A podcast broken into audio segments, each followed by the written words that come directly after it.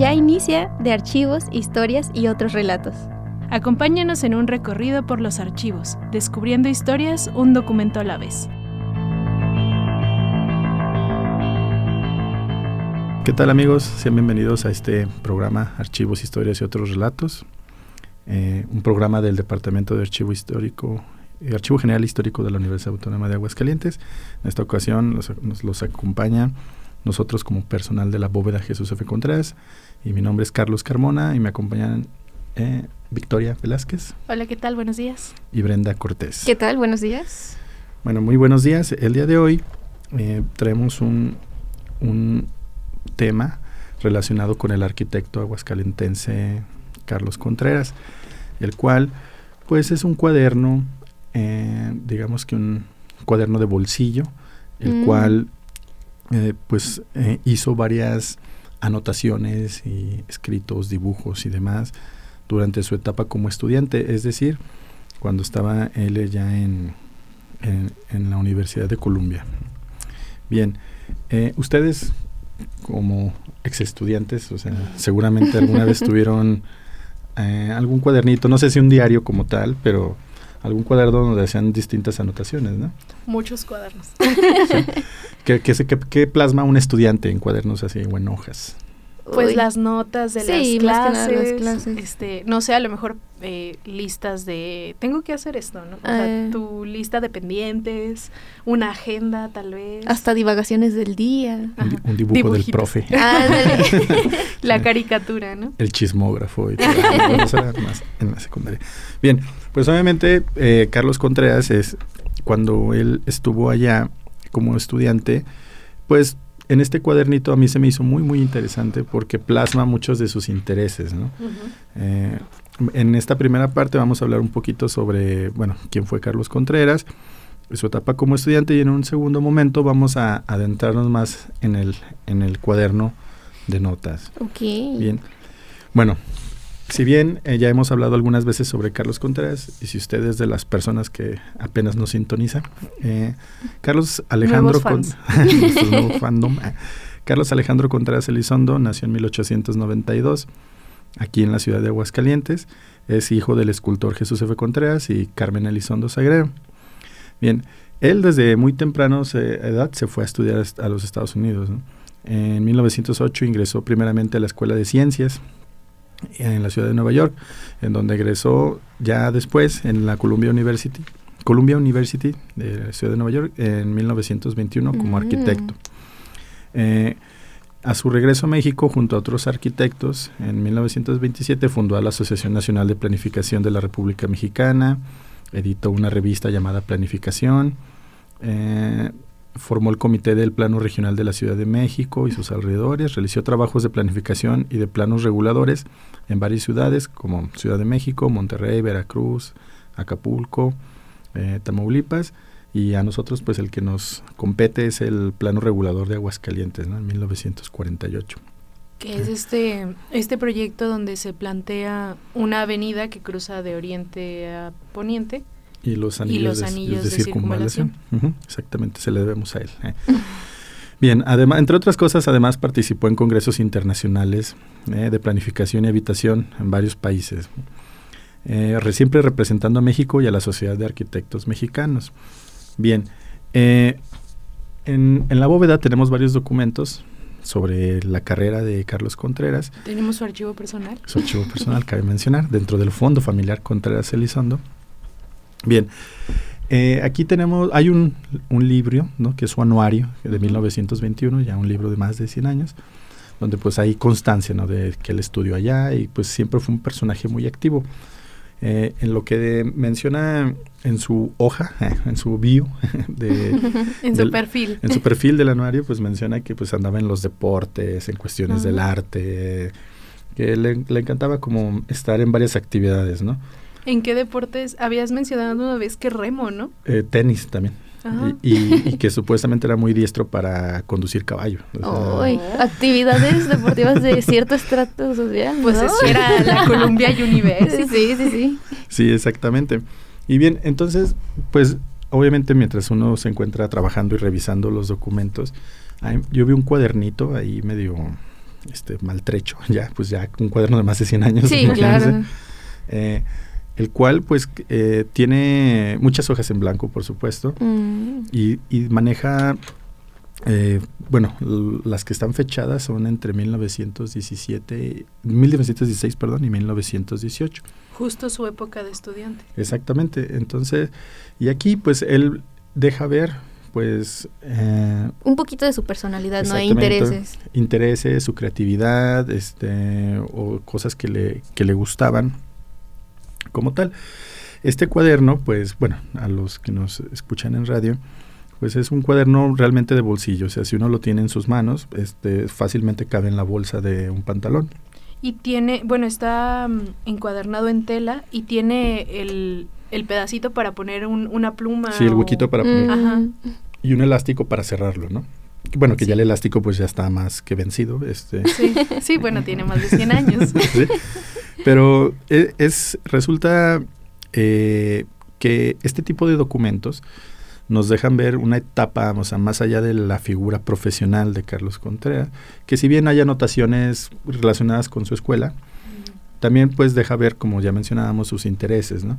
Recordar que él, él es hijo de un artista, de un escultor, que pues seguramente, eh, si bien eh, su padre muere cuando él tenía 10 años, eh, él seguramente lo vio trabajar, lo vio dibujar, lo vio...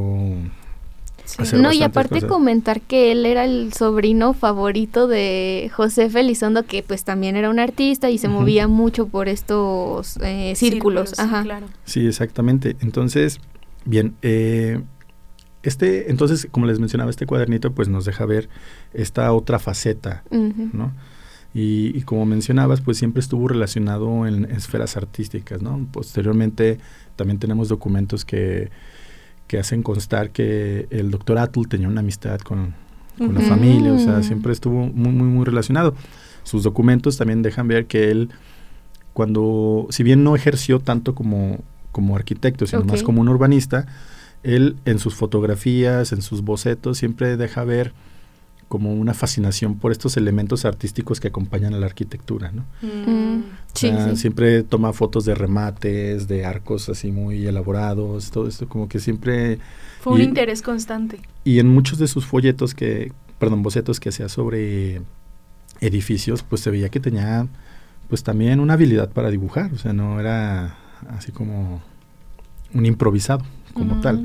Además que me imagino que un arquitecto en cierto modo debe saber dibujar. Tal vez hoy, en día existen eh, herramientas este, tecnológicas como el AutoCAD o algo que pues, mm. tal vez les facilitan un poco más crear proyectos, pero pues pienso que el dibujo tal vez fue algo que acompaña a la disciplina de la arquitectura. Bien, eh, pues este cuadernito, eh, si lo pueden, bueno, mis compañeras que, que pueden ver las, las, imágenes, podemos ver que tiene dibujos realizados a, con lápiz, otras como acuarelas, eh, que, pues aunque podría parecer fácil, es una técnica que tienen lo, su, suyo. ajá, sí, de hecho, que a mí me llama mucho la atención, ¿no? Esta técnica con la superposición de capas y aparte estar calculando el agua. Y que aparte, por ejemplo, vemos aquí también que pone su, su su rueda de color. Sí, de hecho, y de esto me gustaría comentar un poquito, entender un poquito la función de este cuaderno, ¿no? Un, Carlos ya nos mencionaba, pues, eso de época universitaria, pero hay tanta variedad en este cuaderno y lo iremos desglosando poco en poco que, que hace pensar que más bien era como un cuadernito personal, ¿no? Sí. sí. O sea, lo traía a la mano y como que iba a una clase o iba haciendo una cosita y lo iba anotando o iba haciendo Era como su aplicación de notas del teléfono. Ándale. exactamente, ¿no? Porque porque pues ustedes no me van a dejar mentir como historiadora y bueno, también como, una estudiante de letras. Del historiador honorífica. Eh, pues somos, pues no sé si apegados, pero sí tendientes a conservar lo que hemos trabajado, ¿no? O sea, yo hoy en día, si bien ya no tengo mis ensayos que hice durante la carrera, eh, en físico, sí tengo mi, mi soporte digital de todo lo que trabajé tal vez por añoranza o simplemente para ver, dije, ah, mira, qué feo escribía, ¿no? o, este tipo de cosas. Ustedes me imagino que también tienen este Sí, eh, una pequeña carpeta, ¿no?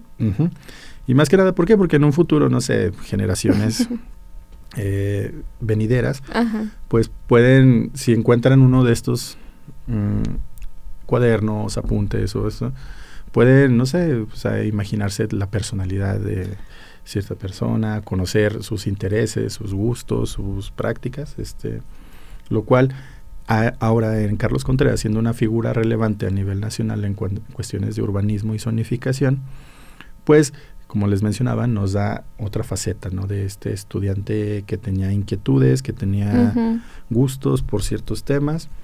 Y pues antes de continuar y desglosar el, el libro a fondo, vamos a hacer un pequeño corte musical con una canción que se llama Forgotten Hopes de un grupo inglés llamado Anatema.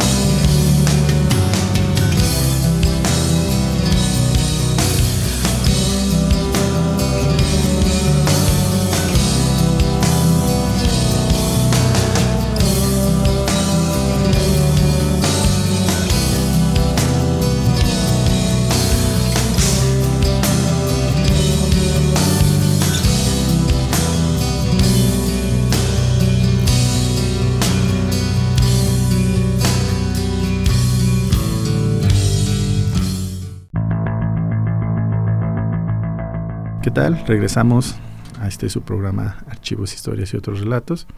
Y continuando con el tema, eh, vamos a desglosar un poquito eh, el contenido, el contenido de este cuaderno, no sin antes invitar a la gente que, que nos está escuchando, que, que pues como no pueden ver el documento, nos pueden visitar en la bóveda el día que quieran, eh, y se los mostramos. Y se los mostramos con mucho gusto para que vean que no les estamos mintiendo.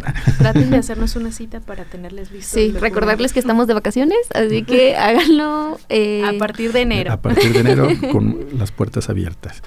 Bien, primeramente, como les comentaba en el bloque anterior, pues tenemos muchos dibujos eh, a lápiz, ¿no? O, tiza, tal vez sea una alguna pequeña... Incluso, no sé, este parece como tinta, ¿no?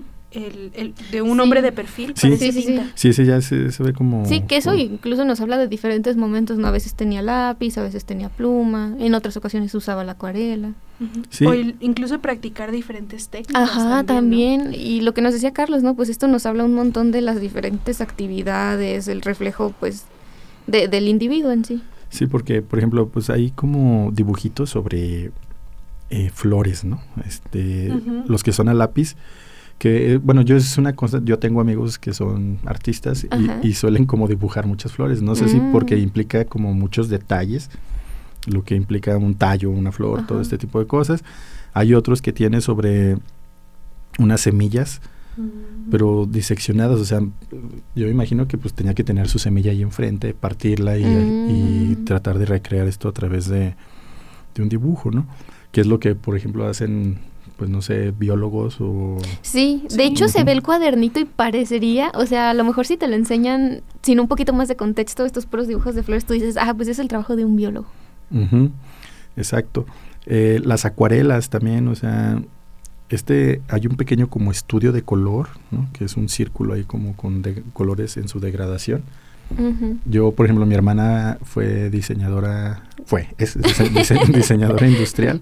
un saludito. Y un saludo a mi hermana. Y, y ella, al, bueno, les hacen hacer un, cubo con degradación de colores, como para que, la mm. materia de teoría del color, de hecho. Entonces, este cuadrito, este círculo que hay aquí en su libro, en su cuaderno, perdón, eh, me da a entender que, también pues tenían que tener esa, ese entendimiento sobre el uso de los colores, ¿no?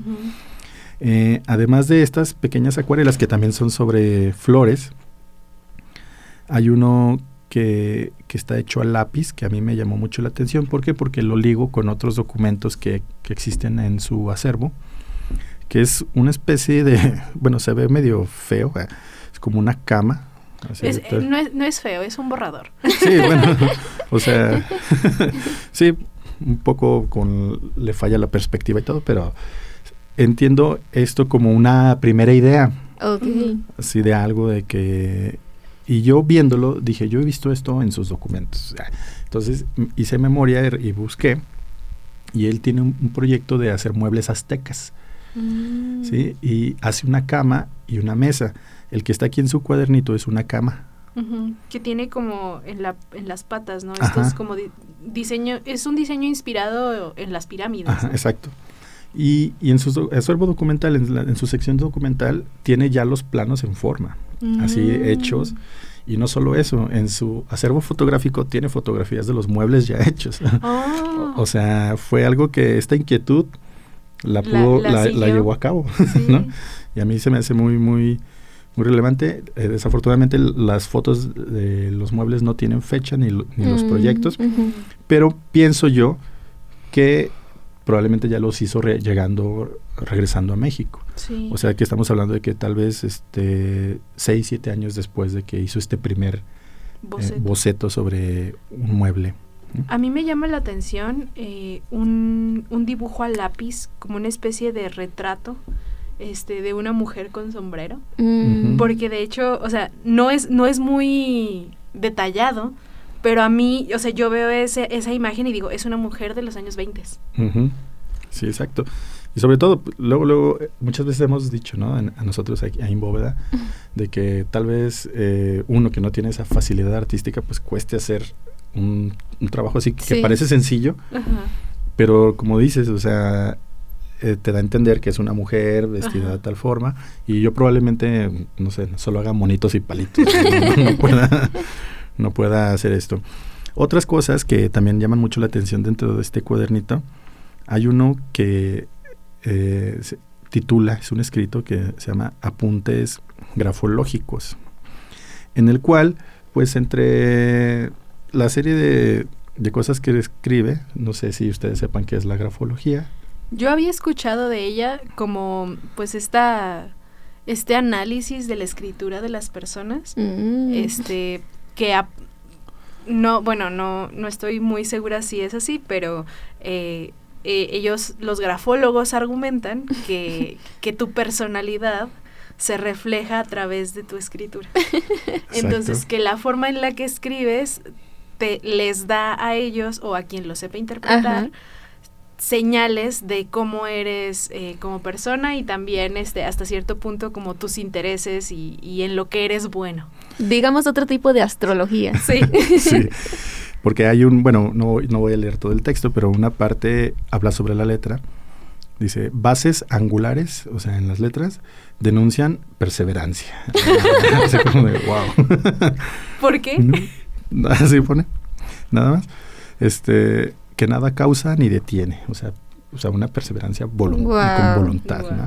Entonces, y así tiene un texto, pues, de como tres cuartillitas, bueno, de la libreta pequeña, que, que, habla sobre grafología y, pues es algo que pues yo no imaginé que, bueno, no tengo entendido cuándo surge la grafología como tal, pero no, no por mi, mi cabeza jamás hubiera pasado que Carlos Contreras le gustara esta, le interesara esto. Y también imagino que pues era, era un interés más común antes. Hoy en día es más difícil ver la letra a mano de las personas. Ajá. Sí, y antes pues, o sea, sabemos nosotros aquí que en el fondo Contreras Elizondo eh, eran una familia que solía escribirse mucho en postales o en cartas. Entonces, pues la escritura era algo muy importante. bueno, sigue siendo importante, pero a principios del siglo XX pues era aún más porque pues era digamos que la única forma en que se podían comunicar.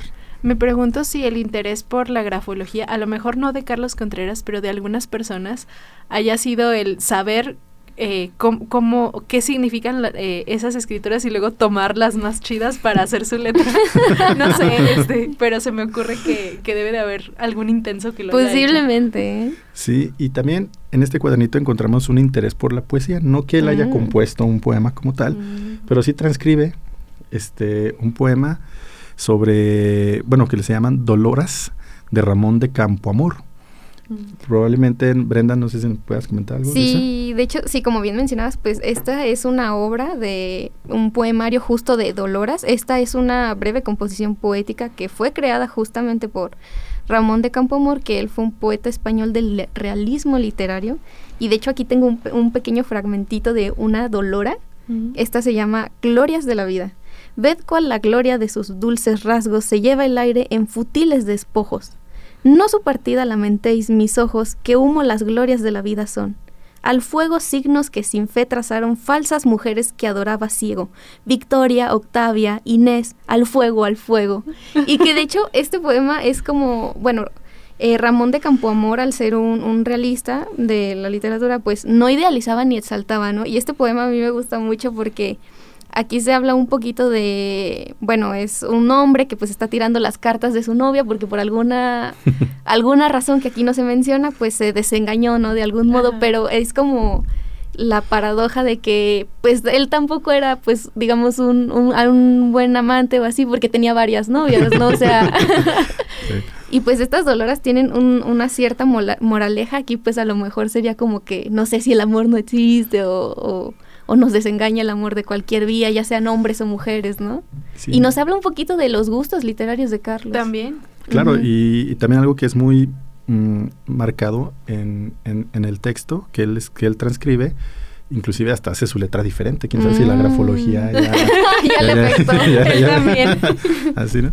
Pero este, bueno, eh, son estos aspectos que acabamos de mencionar, eh, los que nos hablan. Los que nos hablan de los intereses, ¿no? También entre otras eh, pequeños textos que realiza, los cuales ya no vamos a profundizar por tiempo, ah, hace reflexiones sobre la amistad, sobre la belleza, ¿sí? Entonces recordar que pues él, digamos que en cierto modo estaba solo allá en Nueva York, su familia pues en México, su hermano también estaba en Nueva York, pero en otra universidad. No en la ciudad de Nueva, de Nueva York. Sí, estaba en otro condado cerca. Y bien, pues se nos ha acabado el tiempo. tiempo. Y pues solo queda más que invitarlos a que nos visiten. nos visiten al Archivo General Histórico de la Universidad y a la bóveda Jesús F. Contreras. Estamos a un costado de la biblioteca, por la Plaza de las Banderas.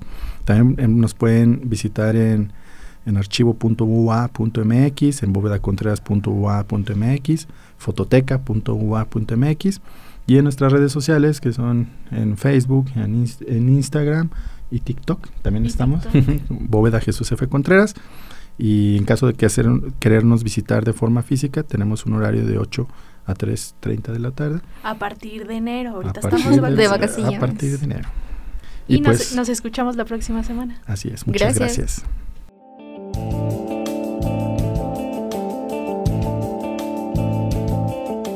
Gracias por escuchar de archivos, historias y otros relatos. Les esperamos el próximo martes a la misma hora por Radio UAA 94.5 FM.